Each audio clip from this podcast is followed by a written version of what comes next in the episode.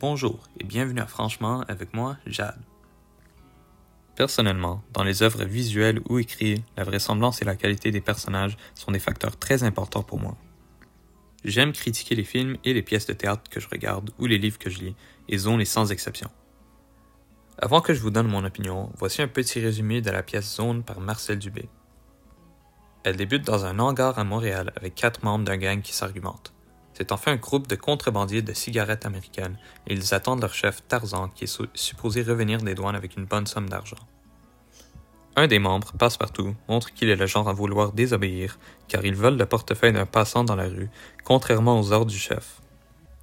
Tarzan retourne au hangar et discute avec les autres membres, mais soudainement on réalise qu'il y a quelqu'un qui entre. C'est en fait le passant dont Passepartout a volé le portefeuille, et on découvre que c'est un chef de police. Le gang se fait arrêter et amener au poste de police pour un questionnement car le chef a des soupçons de ce qu'ils font. Il les interroge séparément et reçoit un appel qu'un douanier a été tué. Il soupçonne bien évidemment Tarzan. Lors du questionnement, les membres restent fidèles, mais le chef est quand même capable de sortir assez d'informations. Lors du questionnement de Tarzan, par contre, il se fait trahir par Passepartout et il est donc obligé de révéler qu'il a tué le douanier. Il est envoyé en prison, mais il s'évade trois jours plus tard pour revenir voir Ciboulette et lui confier son amour. C'est pas la fin de l'histoire, mais vu que j'ai pas le droit de révéler la fin, euh, je vais rien dire. Voici mon opinion. En fait, j'ai bien aimé cette pièce, notamment à cause de la variété des personnages et de l'authenticité de leurs mots.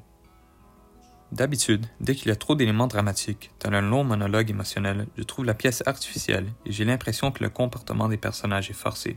Mais Zone ne m'a pas dérangé avec ceci, c'est-à-dire au moins pour les deux premiers actes.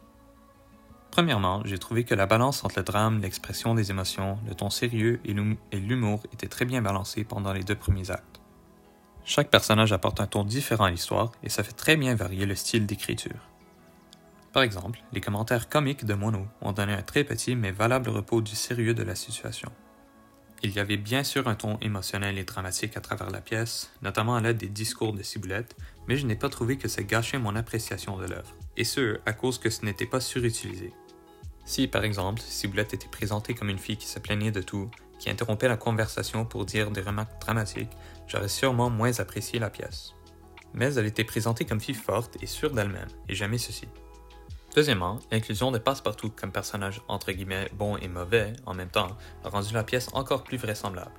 Imaginez si tous les personnages étaient parfaits et s'entendaient sur tout, ce serait monotone. Bien qu'on savait dès le début que Passepartout était un menteur égocentrique et ne voulait laisser personne le dominer, le fait qu'il trahisse Tarzan lors du questionnement était quand même inattendu.